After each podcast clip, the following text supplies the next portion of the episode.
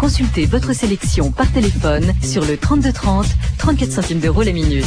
3230, France Inter au bout du fil. 14h03 sur France Inter, c'est l'heure de 2000 ans d'histoire et c'est avec Patrice Gélinet. Bonjour, aujourd'hui 100 ans jour pour jour après sa naissance le 21 juin 1905, deuxième et dernière partie de notre émission sur Jean-Paul Sartre, 1945-1980, la cause du peuple. Je veux témoigner dans la rue parce que je suis un intellectuel et je pense que la liaison du peuple et des intellectuels devrait être retrouvée aujourd'hui.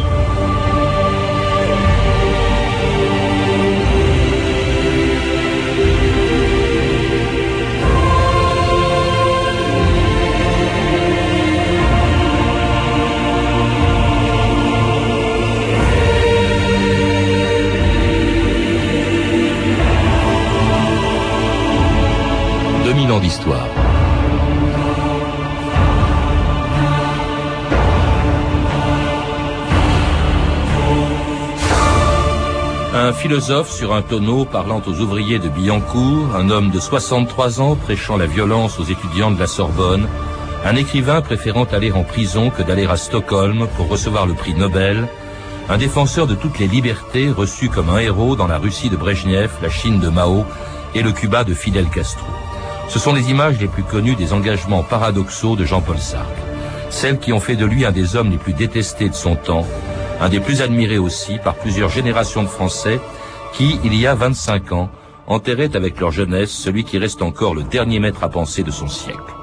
France Inter, Alain Bédoué, le 16 avril 1980. Hommage populaire hier à Jean-Paul Sartre. 25 à 30 000 personnes ont accompagné la dépouille du philosophe de l'hôpital Brousset au cimetière Montparnasse. Dans la foule, des personnes connues, bien sûr, comme Yves Montand, Michel Rocard, François Sagan ou François Perrier, mais surtout, surtout des milliers d'anonymes qui tenaient à saluer une dernière fois Sartre. Sentimentalement, je suis attaché à lui et je viens, je fais jamais ce genre de choses, mais pour Sartre, je le fais. Ben, Sartre, c'était pas un pourri.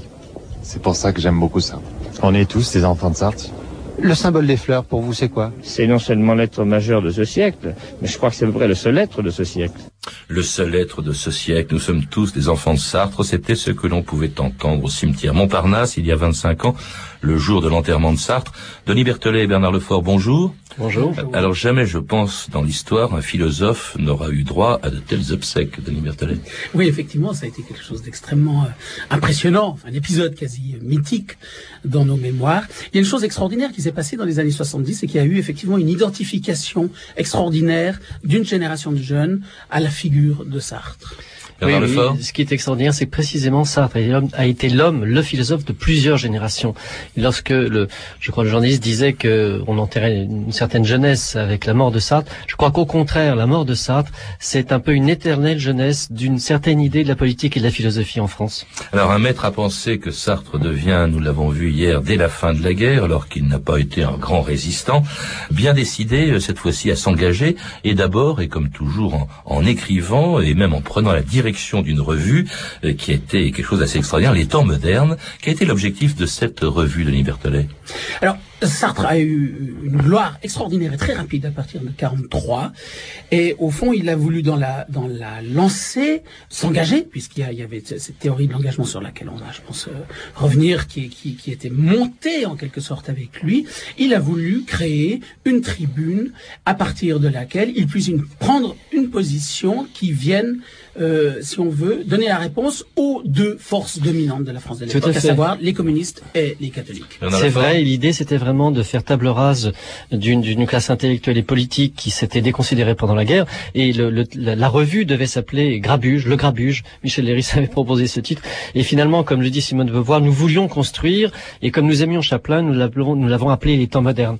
Et, et, effectivement, dès le premier numéro des temps modernes, c'est une véritable déclaration de guerre à, à la bêtise. Oui, l'éditorial de Sartre Je le cite, ce numéro un des temps modernes, nous nous rangeons du côté de ceux qui veulent changer à la fois les conditions sociales de l'homme et la conception qu'il a de lui-même.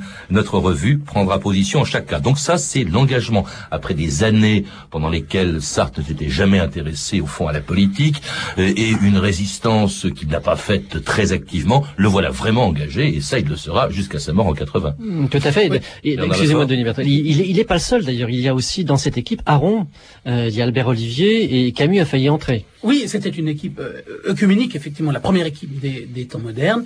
Il s'agissait de regrouper, au fond, tout ce qui n'était pas dans les deux grandes églises euh, que je nommais il y a une minute. Euh, donc, il s'agissait de partir tous azimuts et sous le chapeau des temps modernes de mettre euh, effectivement tout ce qui pensait, tout ce qui était novateur, tout ce qui pouvait participer à la reconstruction euh, de la France, reconstruction non pas au sens économique, mais au, au sens véritablement le plus, le plus profond de l'identité même de, de la France. Et très écuménique, vous le disiez, Raymond Aron, Michel Léris, Jean Paulhan, Merleau-Ponty, et bien sûr Simone de Beauvoir, qui devient avec Sartre la reine du Saint-Germain-des-Prés d'après-guerre. L'exemple vient de haut. De Gréco, la première vestale d'un culte dont Jean-Paul Sartre et Simone de Beauvoir ont peut-être involontairement déchaîné les manifestations qui se réclament de leur philosophie de l'existence. Ah oui, l'existentialisme. L'existentialisme Est-ce que vous en savez, vous autres Ne vous fâchez pas, ne vous fâchez pas. D'ailleurs, nous allons pénétrer ensemble dans les lieux où l'on sait. Première station, la librairie. Depuis les mains sales jusqu'au deuxième sexe, tous les évangiles y sont réunis. Dans une cave à Saint-Germain-des-Prés, on vous attend tous au complet, n'hésitez pas. On est là pour ça, on est là pour ça, monsieur Tam. Nous voulons vous montrer l'ambiance des caves de Saint-Germain-des-Prés. Dans tous les coins sur la piste, les gens que vous voyez sont tous existentialistes, de la tête jusqu'aux pieds. Ils sont là pour ça, bien qu'à les regarder. Les rois des caves de Saint-Germain, nos pères chantaient, monte là-dessus, et tu verras Montmartre, nous on descend, on ne monte plus, et l'on voit Jean-Paul Sartre, On est là pour ça, de chez nous du et même de beaucoup plus près de Saint-Germain-en-Laye, car l'existentialisme est un aspect du progrès, qui donc disait qu'ils sont pris, les existentialistes à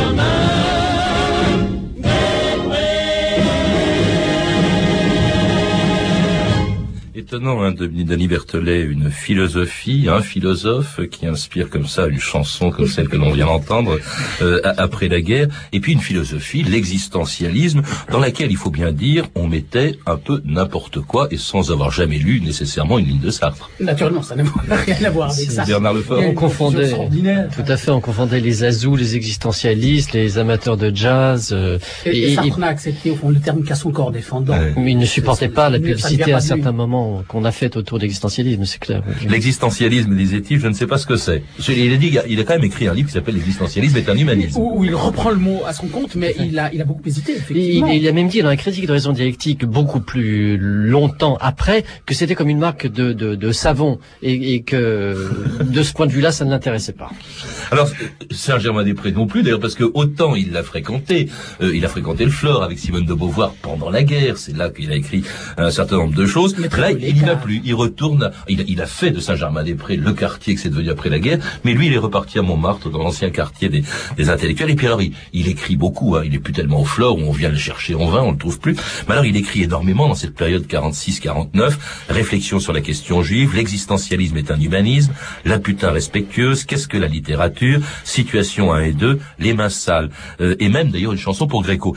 En quatre ans, mais c'est un bourreau de travail euh, de Libertolet, c'est La, la- la hallucinant. production de, de- de Sartre est, est phénoménale dans ces années. Il faut dire que la capacité de produire de Sartre était également phénoménale. C'est-à-dire qu'en en une matinée d'écriture, il, il pondait, si j'ose le, le terme, 30 pages de philosophie serrée, euh, sans, sans rature, euh, comme vous le disiez tout à l'heure, sans rature pratiquement. Donc il avait une capacité phénoménale. Alors bon, il voulait écrire une pièce de théâtre et il le disait je m'y mets, et 15 jours après, la pièce de théâtre était faite. Alors voilà, pendant ces années, ça n'a Et avec une activité supplémentaire, justement, un engagement politique qui va être de plus en plus important. Et alors, pas du tout, au début, alors qu'il en sera le compagnon de route, auprès d'un parti communiste dont il se méfie et qui se méfie de lui, Bernard. La, la méfiance est réciproque entre le Parti communiste et Jean-Paul Sartre. D'abord parce qu'effectivement il n'est pas sorti comme un grand résistant, et deuxièmement parce que le Parti communiste veut l'entraîner là où Sartre ne veut pas. C'est-à-dire que Sartre veut fonder une philosophie de la liberté et avoir une, essayer de penser une politique, ce qu'on on n'appelle pas ça encore les deux blocs, mais une pensée, une politique qui ne donne, ne, ne, soit pas ni prisonnière de, la droite classique, enfin de ce qu'on pourrait appeler aujourd'hui le libéralisme et du, du communisme radical tel que peut le représenter le, socialisme de l'époque. Et Sartre veut une troisième voie, veut imaginer une troisième voie. Oui, parce qu'il n'est même pas non plus, parce que les grands partis de l'époque, c'était quoi? C'était effectivement le Parti communiste, c'était les socialistes qu'il trouve trop mou, euh, c'était le RPF de De Gaulle, ce sera bientôt le RPF de De Gaulle, dont il se méfie aussi. On l'imagine pas non plus être au MRP avec les démocrates chrétiens. Alors il crée avec David Rousset un parti, un petit parti qui, qui vivra pas très longtemps, le RDR, hein, je crois, de Liberté. Voilà, oui, le Rassemblement euh, démocratique révolutionnaire. Euh, oui, qui a, euh, il a un peu flirté à un moment avec la gauche de la SFIO parce que l'idée de la troisième voie était présente dans certaines tendances de la SFIO. Et puis effectivement, ils ont créé avec David Rousset ce, ce Rassemblement démocratique qui, au fond, basait, je dirais, sa politique sur l'idée qu'effectivement, dans une politique des deux blocs, il fallait que l'Europe débarque avec une euh, force à elle. Bernard Lefort. Oui, oui, c'est très très intéressant de relire aujourd'hui les entretiens sur la politique, précisément avec euh, Rousset et Rosenthal, dans laquelle Sartre prend position sur les grands thèmes de l'époque et sur les, la crise politique de l'époque. Et c'est intéressant de le relire aujourd'hui parce qu'on retrouve des idées que Sartre retrouvera 30 ans plus tard. Alors qu'est-ce qui explique brusquement non pas son adhésion, parce qu'il n'y adhérera jamais, mais qu'il devienne officiellement le compagnon de route du Parti communiste et qu'il s'aligne, comme lui, sur l'Union soviétique, ce qui va d'ailleurs provoquer des ruptures, des ruptures graves pour Sartre avec des amis comme Camus, avec Aron qui va le quitter en 1947. Pourquoi, comment est-ce que Sartre est devenu un compagnon de route du Parti communiste? Denis Berthollet. Au, au, niveau de son histoire, de, l'histoire des idées de Sartre, dirais-je, au niveau le plus personnel, moi je crois que c'est l'aboutissement d'une crise très grave qui, qui affecte Sartre à partir de 46, c'est-à-dire qu'il n'a pas réussi à sortir de l'être et le néant, il n'a pas réussi à faire la morale qu'il voulait faire, et à certains moments, philosophiquement, il s'est rejeté sur une sorte de, de nous, de sentiment collectif de l'histoire, qui a été ce qui l'a amené ensuite à compagnonner avec les communistes. Oui, moi je pense qu'il y a une, aussi une détestation profonde de la bourgeoisie française qui n'a pas tiré toutes les conclusions qui de date la de guerre. son enfance, on l'a vu hier. Qui date de son enfance, mais qui est aussi le résultat de, de cette après-guerre où pas mal de résistants sont assez désespérés de voir comment tout recommence comme avant. Et ça, je crois que Sartre et ses amis, parce qu'il n'est pas le seul, faut pas l'oublier, ne peut pas euh, y adhérer à ce non-changement. Oui, mais alors ça, ça va aller très loin et ça pourra lui être reproché. Ça fait partie des erreurs, on ne peut pas le, le nier de, de Sartre, qui non seulement devient le compagnon de route du Parti communiste, mais du même coup euh, part, part dans les pays communistes, notamment va en visite et il ira plusieurs fois pendant très longtemps en Union soviétique, en revenant, et c'est l'époque de Staline, puis bientôt, bientôt de Khrouchtchev, mais en revenant par exemple avec des formules euh, comme celle-ci, euh, la liberté de critique est totale en URSS, ou encore vers 1960 euh, et avant 1965, si la France continue de stagner au niveau de vie moyen en URSS, le niveau de vie moyen en URSS pardon sera de 30 à 40 supérieur au nôtre.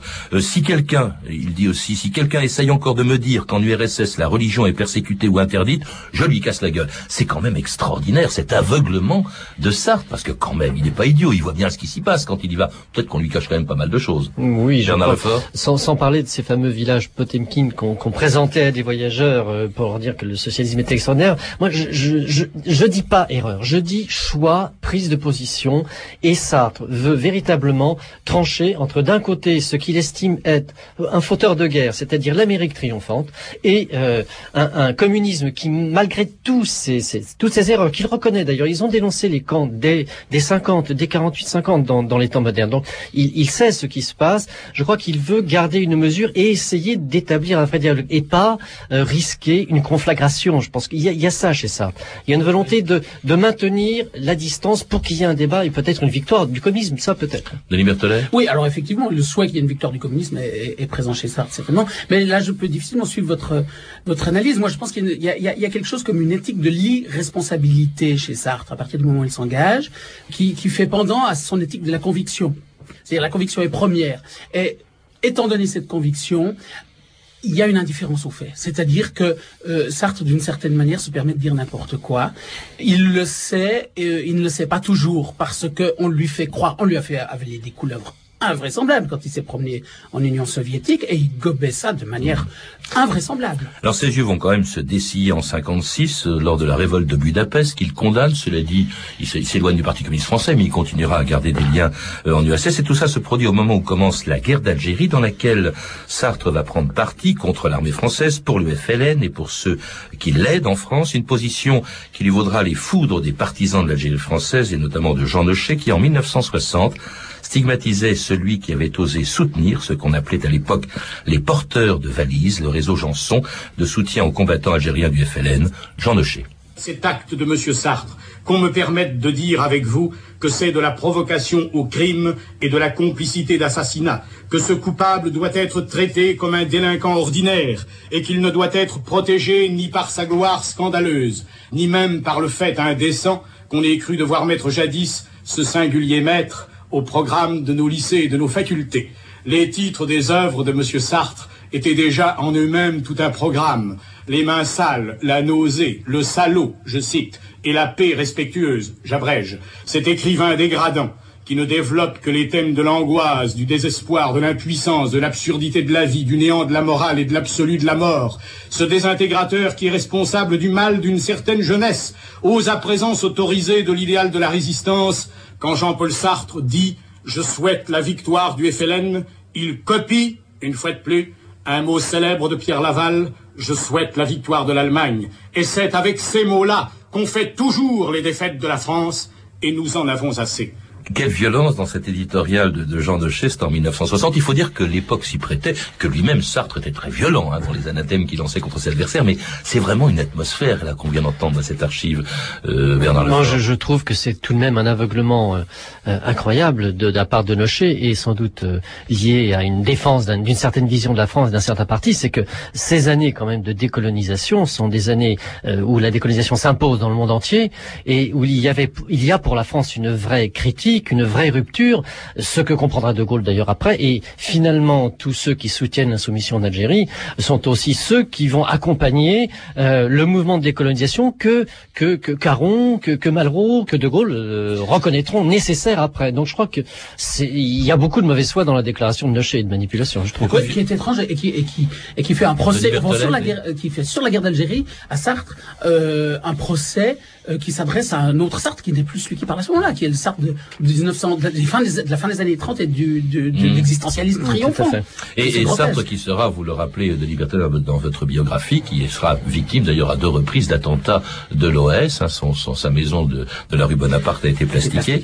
Donc c'est assez courageux, de même qui est très courageux aussi, quatre ans plus tard, le fait que cet écrivain, alors que c'est le rêve de tout écrivain, refuse le prix Nobel. Et, et ce qui vient avec, c'est-à-dire quand même une rémunération importante.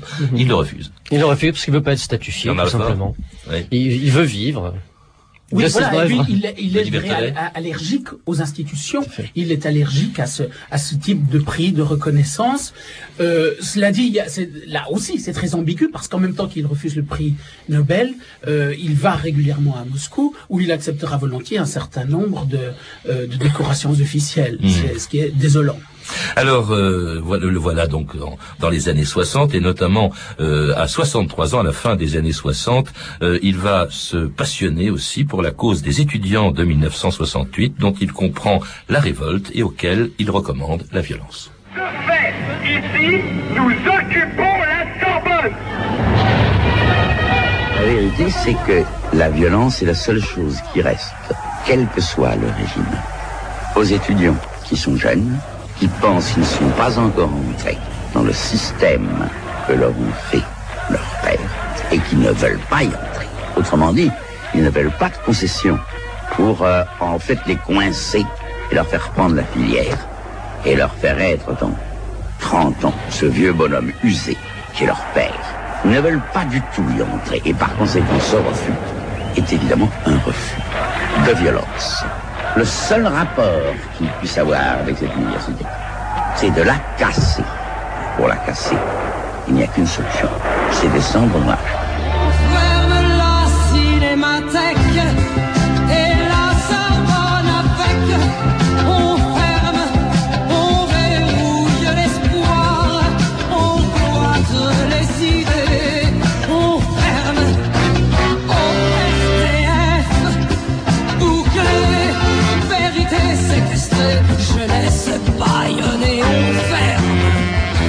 c'est Catherine Ribeiro, euh, une chanson de Prévert euh, qui date de cette époque de mai 68 où Sartre est pratiquement la seule icône euh, que, que, reçoivent avec bonheur, avec plaisir, que, que les étudiants ne rejettent pas quand il vient à la Sorbonne euh, de.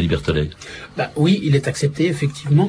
Euh, et c'est- ce discours qu'on vient d'entendre est tout à fait étonnant, puisqu'enfin il a l'âge des pères, euh, et, et- et il est tel qu'il décrit les pères. Mais lui se met dans un dans, un autre type d'humanité. Je crois que là il y a une histoire qui est très ambiguë qui commence hein, à, à ce moment-là, à savoir que Sartre, au fond, euh, il a besoin d'être aimé, il a besoin de se fondre dans un nous, dans une collectivité, et il, il se, il se donne, il s'offre en quelque sorte à la révolte étudiante. Oui, je, je veux bien accorder, je veux bien accorder à Denis Berthollet cette explication euh, un peu psychanalytique. Un bain de jouvence, Un euh, bain de jouvence. ça Et en même temps, je crois que le, le 68, c'est euh, l'aboutissement d'une certaine réflexion qui se trouve dans la critique de raison dialectique, ce, ce- ce livre qu'il a écrit euh, quelques années auparavant euh, sur les groupes en fusion, sur la nécessité de trouver, de fonder une liberté euh, en, en- en travaillant aussi sur l'idée de violence. Et il retrouve dans 68 des idées libertaires qu'il avait avant et qui enfin lui permettent de contester la société et particulièrement une université qu'il ne reconnaît pas vraiment. et en radicalisant encore son, son action, euh, euh, en proposant ses services à des mouvements de gauche ou d'extrême gauche qui les lui demandent, euh, il euh, participe à la naissance, il va même distribuer dans les rues la cause du peuple en 70, euh, il va euh, parler sur un tonneau, n'est-ce pas, en- euh, à des ouvriers à Billancourt en rêvant d'une d'une entre les intellectuels et les étudiants, il sera à l'origine de la fondation du journal Libération, il va même jusqu'à rendre visite en prison au chef de la fraction Armée Rouge allemande, Andreas Bader, dans sa prison de Stammheim, le 4 décembre 1974. Cette visite à la prison de Stuttgart où sont détenus les fondateurs de la fraction Armée Rouge, Ulrich Meinhof, Gudrun Enslin et Andreas Bader, est pour le ministre Filbinger un manque de tact vis-à-vis de leurs victimes. Pas un des attentats qui ont été commis n'est un attentat gratuit. Ils ont tous un sens politique et on ne peut interpréter l'affaire Bader que comme une affaire politique. L'idée qu'il n'est pas un homme politique est une idée absurde, c'est une idée de mauvaise foi même. Et il est bien certain que le fait de le traiter en droit commun, c'est déjà une injustice. Juger en droit commun.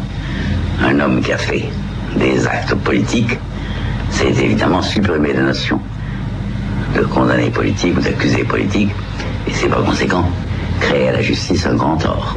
Et cette visite de Sartre, donc, à Andreas Bader, en décembre 74, c'est évidemment un des engagements les plus contestés de Jean-Paul Sartre qui à l'époque déjà ne voit pratiquement plus rien, ne peut plus écrire. C'est vraiment euh, quel- euh, triste les dernières années de, de Jean-Paul Sartre. Vous avez vu, il y a une espèce de déchéance physique, euh, Bernard Lefort, qui était terrible à la fin, et surtout cette privation de ce qui était pour lui vital, c'est-à-dire l'impossibilité d'écrire et de lire. Mhm, Je, je l'ai rencontré vers la, vers la fin de sa vie. Je, je ne le voyais pas souvent. J'ai vu une ou deux fois, et c'est vrai qu'il y avait quelque chose d'un peu triste qu'on- quand- lorsqu'on le rencontrait. Mais en même temps, il y avait toujours cette étonnante présence de cet homme assis sur son fauteuil en cuir, à qui on lisait des textes. hein. La dernière partie de sa vie, on, a lu- on lui a lu des textes, et aussi il écoutait beaucoup, beaucoup France Musique d'ailleurs. Il en parle beaucoup. Il y a eu beaucoup d'entretiens. Il n'écrivait plus, mais il donnait des entretiens.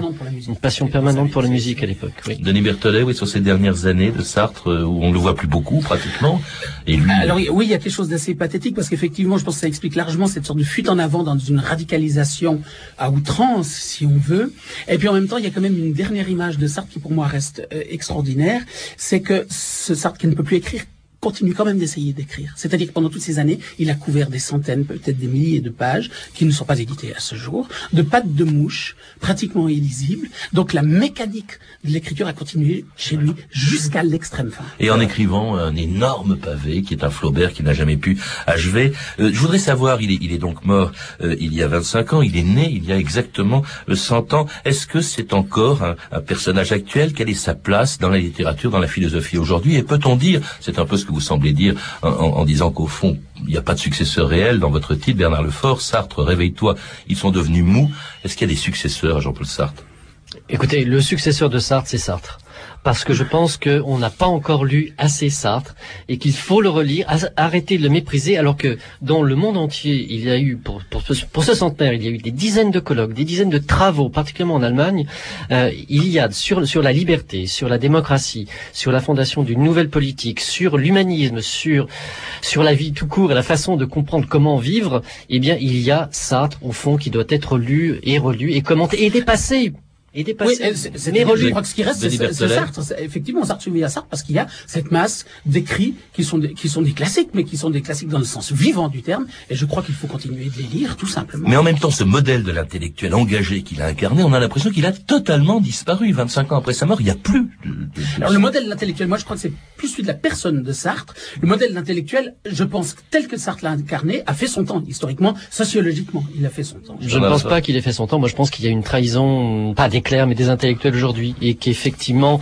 la, la, la, fin du communisme, la chute du communisme, a permis finalement aux intellectuels de s'endormir un peu. Je dis pas qu'il y a plus d'intellectuels, mais je pense que leur posture est un peu tristement euh, peinarde. Voilà. on n'imagine pas Sartre en train de soutenir l'intervention américaine en Irak, je suppose. certainement. Denis Berthollet, euh, merci. Je vous rappelle que vous êtes l'auteur de Sartre, euh, une biographie qui va être rééditée en poche chez Perrin en collection Timpus. Vous avez également écrit Sartre, l'écrivain malgré lui, publié chez Infolio. Enfin, Bernard Lefort, vous venez d'écrire Sartre, réveille-toi, ils sont devenus mous. Euh, un essai paru chez Ramsey, deux livres, trois livres, donc dont je recommande chaleureusement la lecture. Vous avez pu entendre euh, une archive pâtée de 1951 distribuée en VHS par Montparnasse Vidéo. Enfin, jusqu'au 21 août 2005, l'exposition Sartre à la BNF cite François Mitterrand. C'est une exposition à voir. D'autres références, beaucoup même, sont disponibles au 32 30, 34 centimes la minute ou sur franceinter.com. C'était 2000 ans d'histoire. Merci à Alain Amstam, Claire Destacan, Claire Tesser et Sandra Escamez et à notre réalisatrice Anne Kobilac.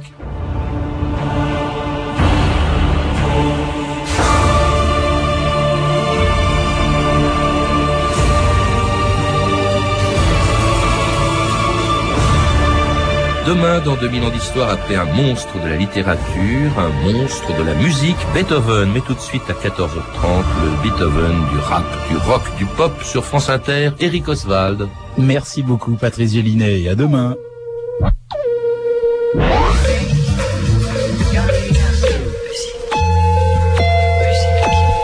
Amis de la musique. Musique. Musique.